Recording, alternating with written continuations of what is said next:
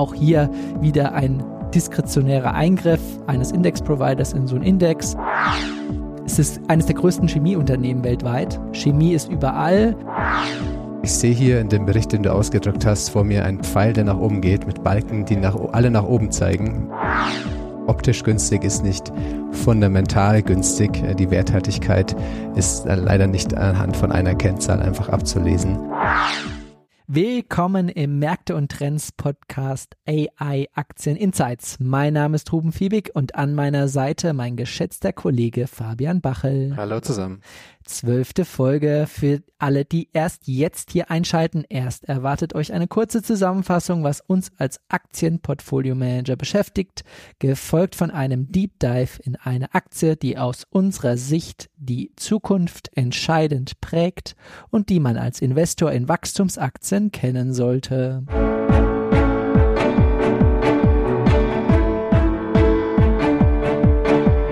Märkte und Trends Aktieninsights Erfolgreich investieren und verstehen, was die Kapitalmärkte bewegt. Ein Podcast der MEAG mit Ruben Fiebig und Fabian Bachel. Fabian, Folge 12. Wie war dein Urlaub? Mein Urlaub war super. Super erholt. Eigene Erfahrung sagt jetzt auch, der Reisemarkt ist da weiterhin top in Form. Muss sich keine, keine großen Sorgen machen. Hast dich immer nicht so richtig, da Rückschlüsse zu bilden, aber zumindest mal die anekdotische Evidenz spricht dafür, dass der Reisemarkt da weiterhin in Ordnung ist. Sehr gut. Und du bist nicht mit dem Flugzeug gekommen, ansonsten wärst du wahrscheinlich jetzt noch Flughafen in, in München gefangen oder wärst gar nicht nach München gekommen. Was ist dir aufgefallen am Markt? Ja, ich meine, letzte Woche Urlaub, ne, aber ich sage ja immer, als Portfolio Manager hat man eigentlich nie Urlaub. Man verfolgt immer ein bisschen, was, was passiert. Und letzte Woche war natürlich das große Event zunächst in der Woche davor eigentlich der Black Friday mhm. und dann eben der Cyber Monday, also wirklich so Tage, die normalerweise sehr starken Einzelhandelsumsatz sehen, vor allem in den USA ist es ja richtig in die sag mal, Konsumkultur eingebrannt, äh, diese Events. Nach Thanksgiving, geht ihr shoppen bis zum Cyber Monday. Und da waren die Zahlen eigentlich ganz solide, also gibt ja verschiedene Plattformen, verschiedene Unternehmen, die da Zahlen publizieren mal zum Beispiel von Mastercard, ich meine, wir haben über der, in der ersten Folge mal über Visa gesprochen. Mastercard der Wettbewerber von, von Visa in dem Zusammenhang. Mastercard Spending Pulse heißt das Produkt, wo sie Retail-Daten analysieren und die schauen eigentlich ganz gut aus. Also im Vergleich zum letzten Jahr im, am Black Friday sind die Umsätze um 2,5 Prozent gewachsen Klingt jetzt erstmal nicht so viel, ne, aber man muss natürlich auch beachten, dass gerade die Inflation bei Gütern, also bei Produkten, die da verkauft werden, mittlerweile eigentlich in den USA auch wieder auf 0% ist. Ne? Also es ist wirklich sagen wir, reales Wachstum und nicht einfach nur Inflation. Und dieser Trend Richtung E-Commerce geht auch wieder weiter. Das heißt, letztes Jahr war E-Commerce so ein bisschen schwächer, sind alle wieder in die Läden gegangen, weil sie halt konnten im Verhältnis zu 21 und 2020, als alle noch im Lockdown waren. Und E-Commerce ist vor allem wieder stark gewachsen. Also da schätzt Mastercard auf Basis von ihren Daten, dass äh, das Umsatzvolumen ungefähr um 8,5 Prozent gewachsen im Vergleich zum letzten Jahr. Adobe hatten wir ja auch mal, die mhm. äh, analysieren diese Daten ja auch, kommen ja, immer ein bisschen methodische Unterschiede, aber auch eigentlich das gleiche Bild. Vielleicht hier ist ein ganz interessanter Punkt, äh, Datenpunkt, den ich wirklich erstaunlich fand, ist, dass mittlerweile fast 60 Prozent, 59 um genau zu sein, der Verkäufe im Online-Markt über Smartphones getätigt werden. Wow. Also man kennt wahrscheinlich jeder selber, man ist einfach super bequem mittlerweile am iPhone was zu bestellen. Am besten gleich mit Apple Pay oder so muss man gar keine Kreditkartendaten mehr eingeben. Das ist, funktioniert wirklich einwandfrei. Und deswegen setzen ja auch die Einzelhändler, die E-Commerce-Unternehmen stark eben auf einen super Auftritt, was, was das Smartphone angeht, weil sie ja mittlerweile da den größten Sales Channel haben. Hm. Also der Konsument ist nicht unterzubringen und der E-Commerce-Bereich ist auch nicht totgesagt, sondern jetzt wieder in vollem, vollem Momentum. Perfekt. So ist das, Ruben. Ähm, was, was ist dir aufgefallen? Ja, bei mir war es heute die Indexumstellung in Europa. Man denkt so, ach, das Jahr hat schon, ist schon beendet, aber als professioneller Anleger ist man natürlich immer auch so ein bisschen mit einem Auge auf die großen Indizes gerichtet und in dem Fall der Eurostox 50, da fällt ein Wert raus, das ist die Flutter Entertainment, haben vielleicht äh, nicht so viele gehört, die machen online Wetten, insbesondere in den USA, aber betreiben auch Wettbüros in, in UK und äh, Australien. Die Aktie ist nicht so gut gelaufen, dementsprechend fällt sie aus dem Eurostox 50 raus und eine neue Aktie, Voltas Kluwer aus dem Medienbereich kommt mit dazu. Ich glaube, letztere ist auch sicherlich eine interessante Aktie hier mal in den Deep Dive zu beleuchten. Aber ohne hier ins Detail zu gehen, wichtig ist, warum schaut der Markt da drauf. Viele Indizes werden darauf sozusagen ja aufgebaut, die von ETFs gefolgt werden. ETFs haben ja eine große Beliebtheit und der Eurostox 50 ist immer noch äh, bei vielen Anlegern der erste Punkt, um im Euro-Raum einfach breit gestreut zu investieren in die erfolgreichsten Unternehmen. Ist in der letzten Zeit auch gar nicht so schlecht gelaufen, hat sogar den MSCI World zuletzt wieder outperformed. Also bei allem, äh, was man so über Europa sagt, der Hauptindex schlägt sich gar nicht so schlecht. Aber natürlich so eine Index Änderung hat dann immer, ja, für kurzzeitig bei den Titeln, die raus oder reinfliegen, dann natürlich eine große Signifikanz plus drei. Heute habe ich gesehen, die Voltas Kluber und minus drei, minus vier, die Flutter Entertainment.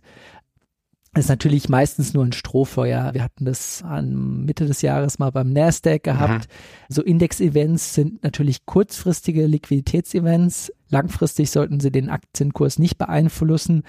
Da ist aber nochmal die Chance, vielleicht wenn, wenn man eine Aktie hat und sie verliert so stark, an dem Tag nochmal nachzukaufen oder sich eine Aktie, die neu dazukommt, einfach nochmal neu anzuschauen, weil man sie vielleicht noch gar nicht so auf dem Radar hat. Also hier diese Indexumstellung für uns ganz wichtig, weil, wie gesagt, viele Anleger müssen kaufen, müssen verkaufen, dementsprechend hier große Volatilität an den Tagen, aber mittelfristig kein, kein großer Impact. Ja, das verführt immer zu gewissen Kursschwankungen an dem Tag kann mich auch erinnern, zuletzt wurde die Activision Blizzard, ist ja von Microsoft gekauft worden, mhm. dementsprechend mhm. nicht mehr an der Börse notiert, aus dem S&P 500 gefallen und dann wurde die Lululemon in den Index aufgenommen und das war so ein bisschen, das haben wir nicht so stark erwartet wie, wie in anderen Fällen und das hat natürlich dann auch zu einem riesen Kaufdruck bei der Lululemon geführt, ist an dem Tag dann auch ordentlich gestiegen. Aber wie du richtig sagst, ich meine, hat erstmal nichts mit einem fundamentalen Unternehmenswert zu tun. Man darf bloß diese Kapitalflüsse, diese Flows nicht unterschätzen, wenn die, wenn die an einem Tag da irgendwie durchgedrückt werden. Genau. Nächstes Jahr wird es auch spannend für alle DAX-Investoren. Äh, die SAP ist zum Beispiel im Moment bei 10% Indexgewicht festgesetzt. Höher geht sie nicht, wird immer im Prinzip nach jedem Stichtag im Quartal einmal wieder auf die 10 Prozent gebracht. Sie hätte, glaube ich, derzeit eher einen Wert von 13, 14 Prozent Indexgewicht und das löst die deutsche Börse, dieses Cap löst die deutsche Börse nächstes Jahr auf und dann kann die SAP ein deutlich höheres Gewicht in, im DAX bekommen, als sie die, das die ganze Zeit hatte. Hat ein bisschen negative Konsequenz für einige professionelle Anleger, die aktiv die Fonds managen, weil die stößen an die ein oder andere Regelgrenze. Da dürfen die Top drei Positionen, Top fünf Positionen gewisse Grenzen nicht überschreiten. Auch hier wieder ein diskretionärer Eingriff eines Index-Providers in so einen Index könnte den kurz mittel kurzfristig beeinflussen, langfristig allerdings dann so eine Chance für Anleger hier auf der Kauf- oder Verkaufsseite aktiv zu sein. Echt ein spannendes Thema. Man redet ja viel über passiv investieren man muss auch mal beachten, wenn man sich einen Index-ETF kauft, sind da auch bestimmte aktive Entscheidungen, die da eigentlich getroffen werden, wie zum Beispiel in dem Fall vom DAX, dass man eigentlich die SAP, mhm. was ja wirklich ein, sag ich mal, auch ein interessantes Wachstumsunternehmen ist, dass man das eigentlich untergewichtet gegenüber der eigentlichen Marktkapitalisierung, die das Unternehmen hat.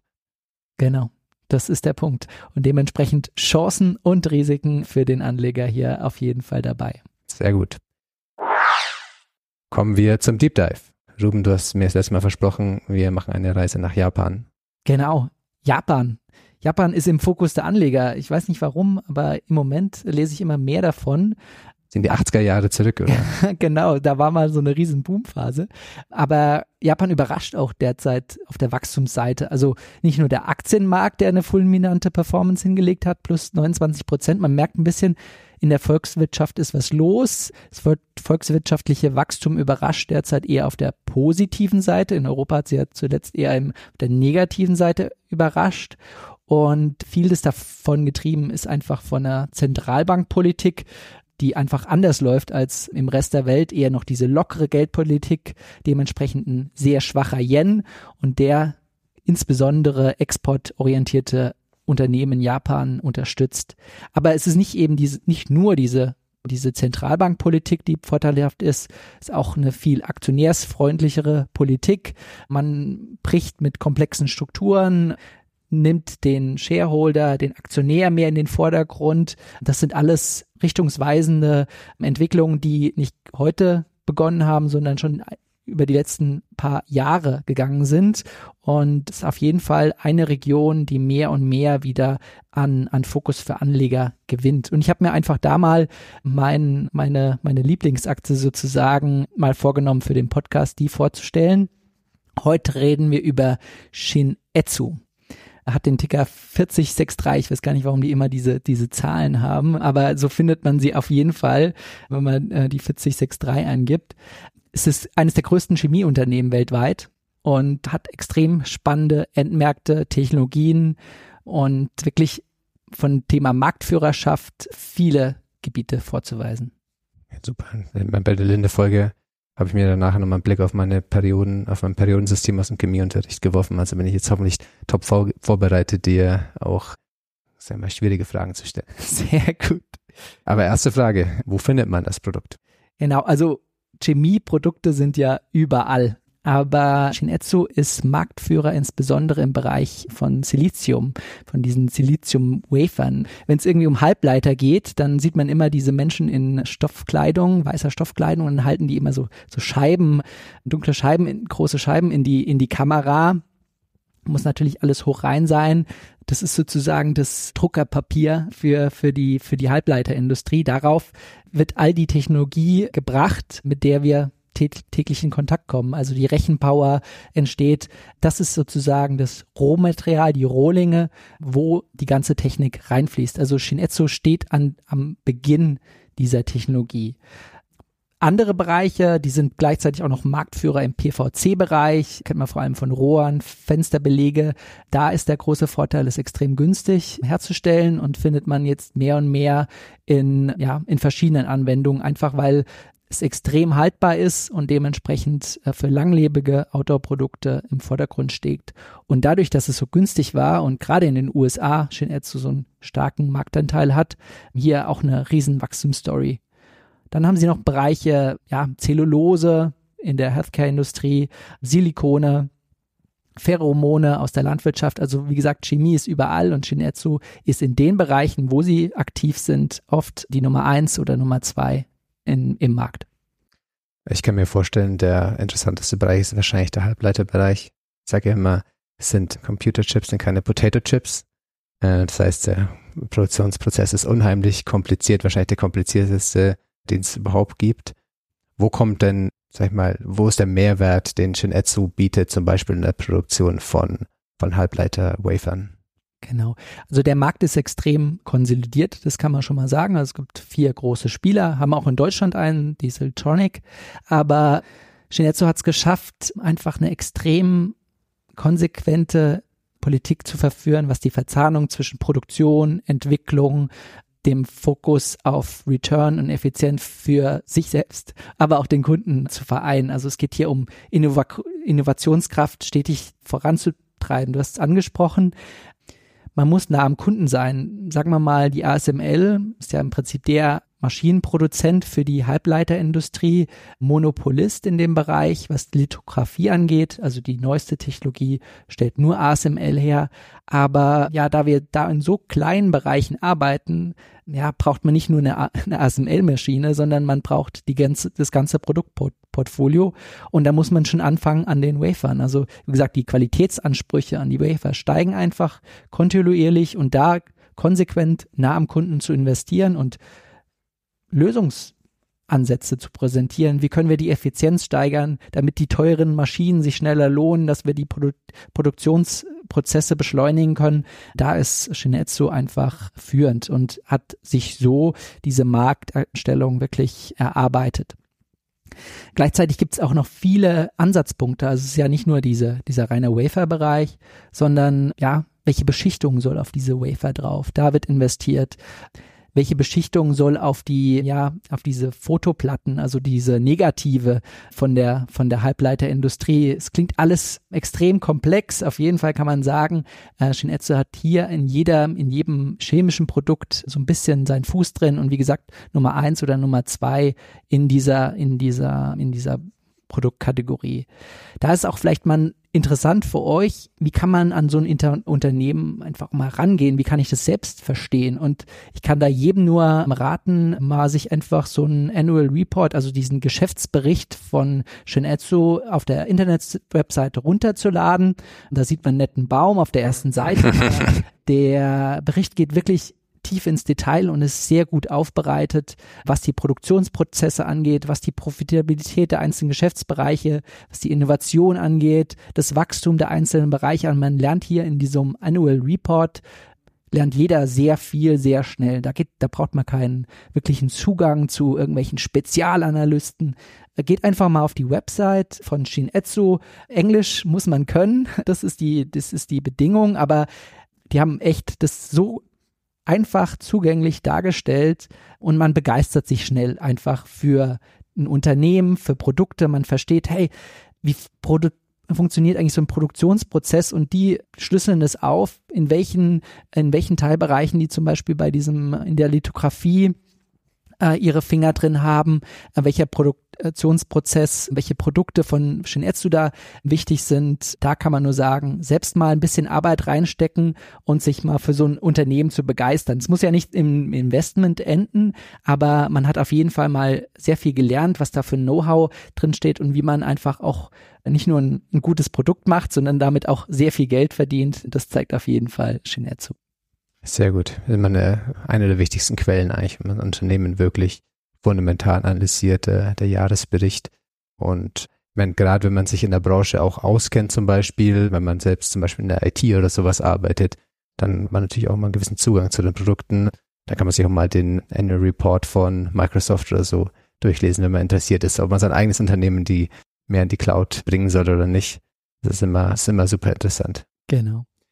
Dann wo kommt das Wachstum in Zukunft her? Ich sehe hier in dem Bericht, den du ausgedrückt hast, vor mir einen Pfeil, der nach oben geht, mit Balken, die nach, alle nach oben zeigen. Und das muss ja eigentlich alles super aussehen.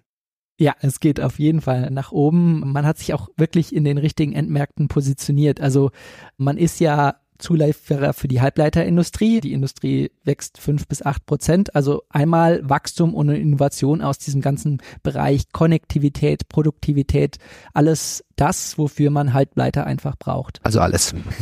genau. Dafür, da reden wir auch schon die ganze Zeit. Und was ich nicht erwähnt habe, sie arbeiten zum Beispiel auch im Bereich der seltenen Erden und insbesondere Magnete zu produzieren mit ja, mit einem geringen Aufwand an gewissen seltenen Erden. Das ist ein Riesenthema gerade in der Industrie, das sicherzustellen, dass die Firmen auch wirklich da an die Rohmaterialien rankommen. Und auch hier ist Shinetsu aktiv. Also hier positioniert man sich optimal. Der große zweite, das große zweite Standbein ist dieses Thema Infrastruktur. Also sie sind der größte Spieler im Bereich PVC ist ein extrem günstiges Produkt und extrem nachgefragt. Immer wenn es darum geht, ja, energieeffizient ja zu sanieren, dann und auch das kosteneffizient, dann ist PVC oft genannt und auch insgesamt der Bau ist hier nach wie vor noch in den nächsten Jahren ein Riesenwachstumsbereich. Also auch hier, man wächst mit der Infrastruktur, man wächst mit in Innovationen in dem Bereich. Dritter Punkt ist Healthcare. Sie sind auch eine der größten Produzenten von Zellulosenprodukten, die man für, äh, ja, sind Nebenprodukte, die man für, für so Medikamente braucht aber auch in der Lebensmittelindustrie durch mehr Innovation im Bereich ja, Fleischalternativen braucht man auch eine gewisse Textur. Auch hier hat Shinitsu gewisse Produkte in ihrer, in ihrer Pipeline. Und der vierte Punkt ist dieses ganze Thema Ressourceneffizienz. Wie schaffen wir es mit weniger mehr zu schaffen? Da sind wir wieder bei dem Thema Chemie ist überall. Und wir brauchen neue innovative Lösungen und unseren Planeten sozusagen hier nachhaltig aufzustellen. Innovation, Nachhaltigkeit, sowieso irgendwie in diesem Halbleitermarkt zu sein, sind ja alles super Attribute.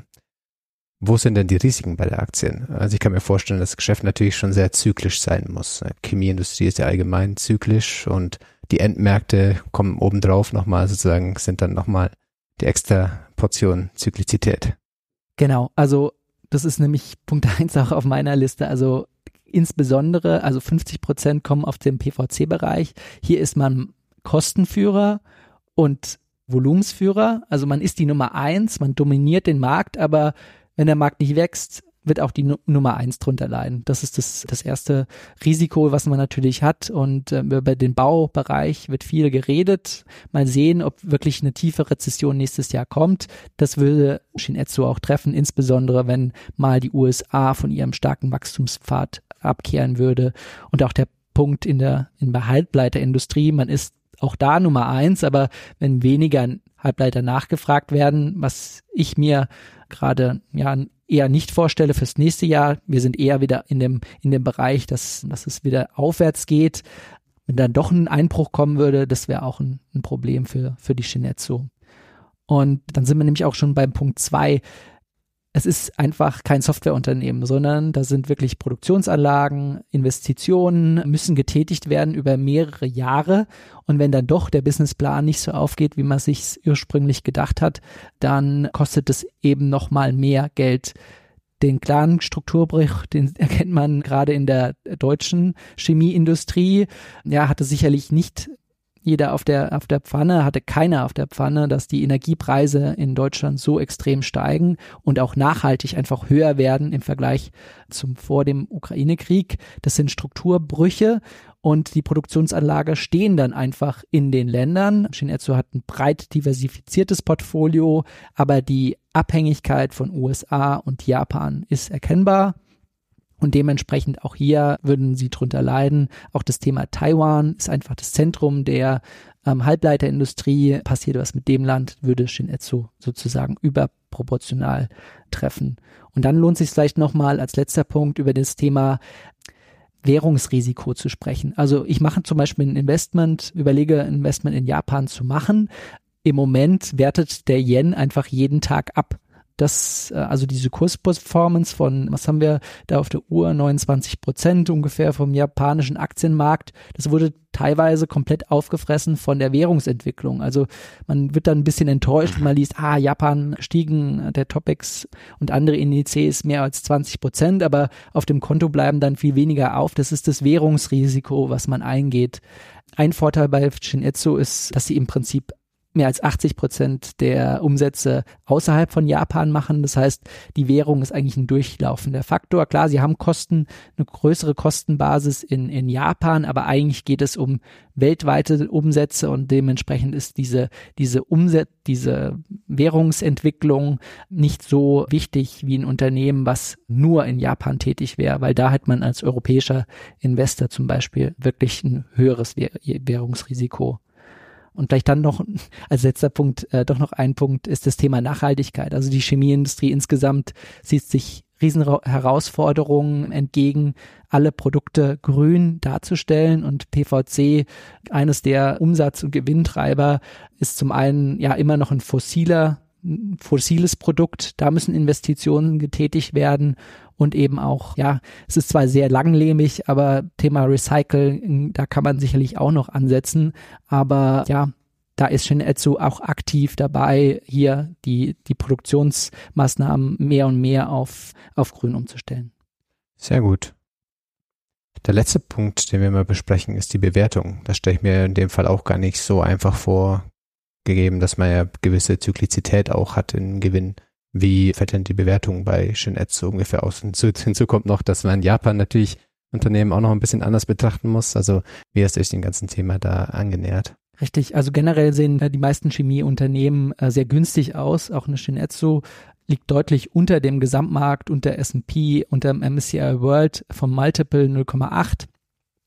Insbesondere, wenn man dann auch noch sieht, äh, das, Unternehmen hat effektiv keine Schulden, sondern Cash auf der Bilanz, jede Menge. Das ist das japanische Erbe sozusagen.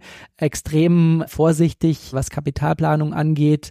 Man gibt nicht alles sofort an den Shareholder aus, sondern investiert in die Zukunft, auch gerne mal erstmal in Cash und wartet dann auf eine gute Opportunität. Kann auch als Nachteil ausgelegt werden. Aber wenn man das in, die, in der Bewertung berücksichtigt, ist das Unternehmen sicherlich günstig günstig.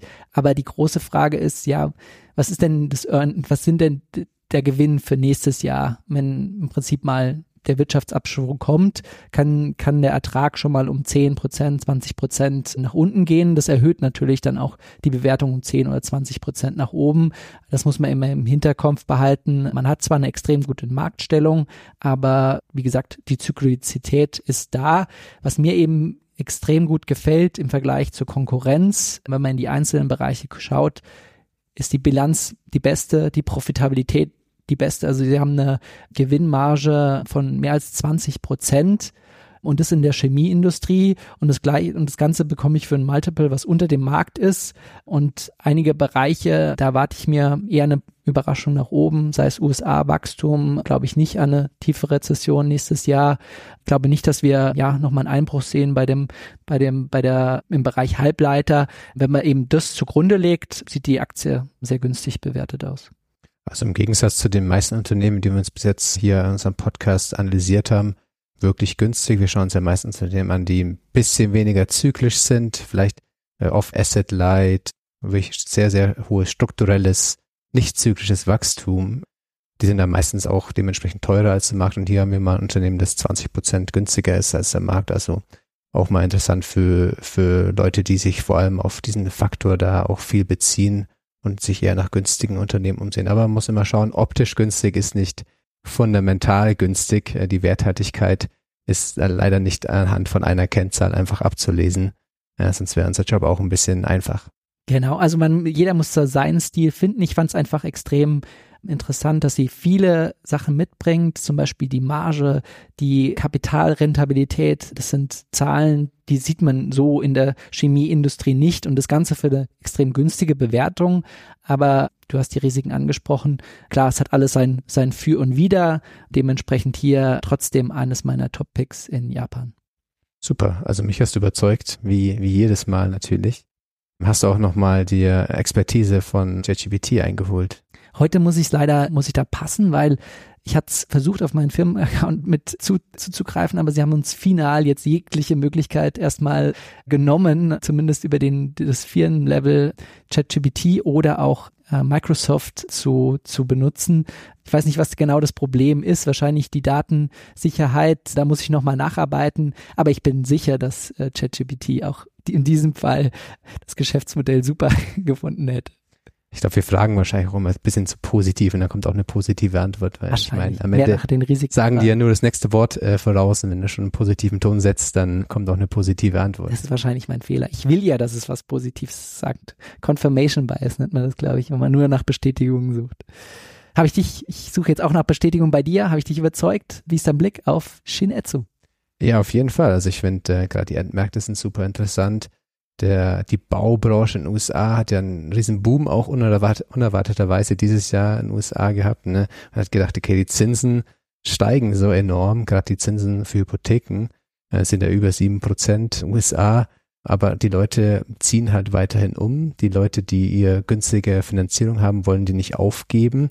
Es ist Nachfrage da und du musst natürlich dann in deinen neuen Ort ziehen, wenn du einen neuen Job hast, der der Arbeitsmarkt ist ja auch sehr flexibel in den USA und dann wird halt einfach gebaut und dann wird einfach mit sieben Prozent finanziert, was zu einem gewissen Boom in den USA auch für, für Häuser geführt hat, ganz unerwarteterweise und gerade der Endmarkt Halbleiter ist natürlich einfach super spannend, weil, wie, wie du es ja gesagt hast, in jedem Produkt eigentlich in Zukunft, das ist natürlich im Smartphone sind sehr, sehr viele Computerchips drin, vom Modem bis zum Prozessor, zum Speicher etc aber auch im Kühlschrank, in, in der vernetzten Fabrik. Überall sind Halbleiter drin.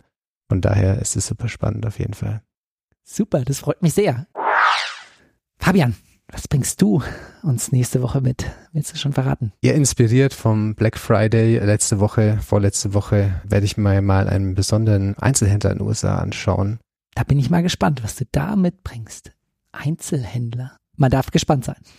Fabian. Dann bleibt mir nur noch zu sagen, danke für dein Interesse, danke für unser Interesse. Feedback an info@merk.com oder über Instagram. Bis nächste Woche. Bis nächste Woche. Der Märkte und Trends Podcast der Merck Munich Ergo Kapitalanlage Gesellschaft MBH dient Informations- und Marketingzwecken.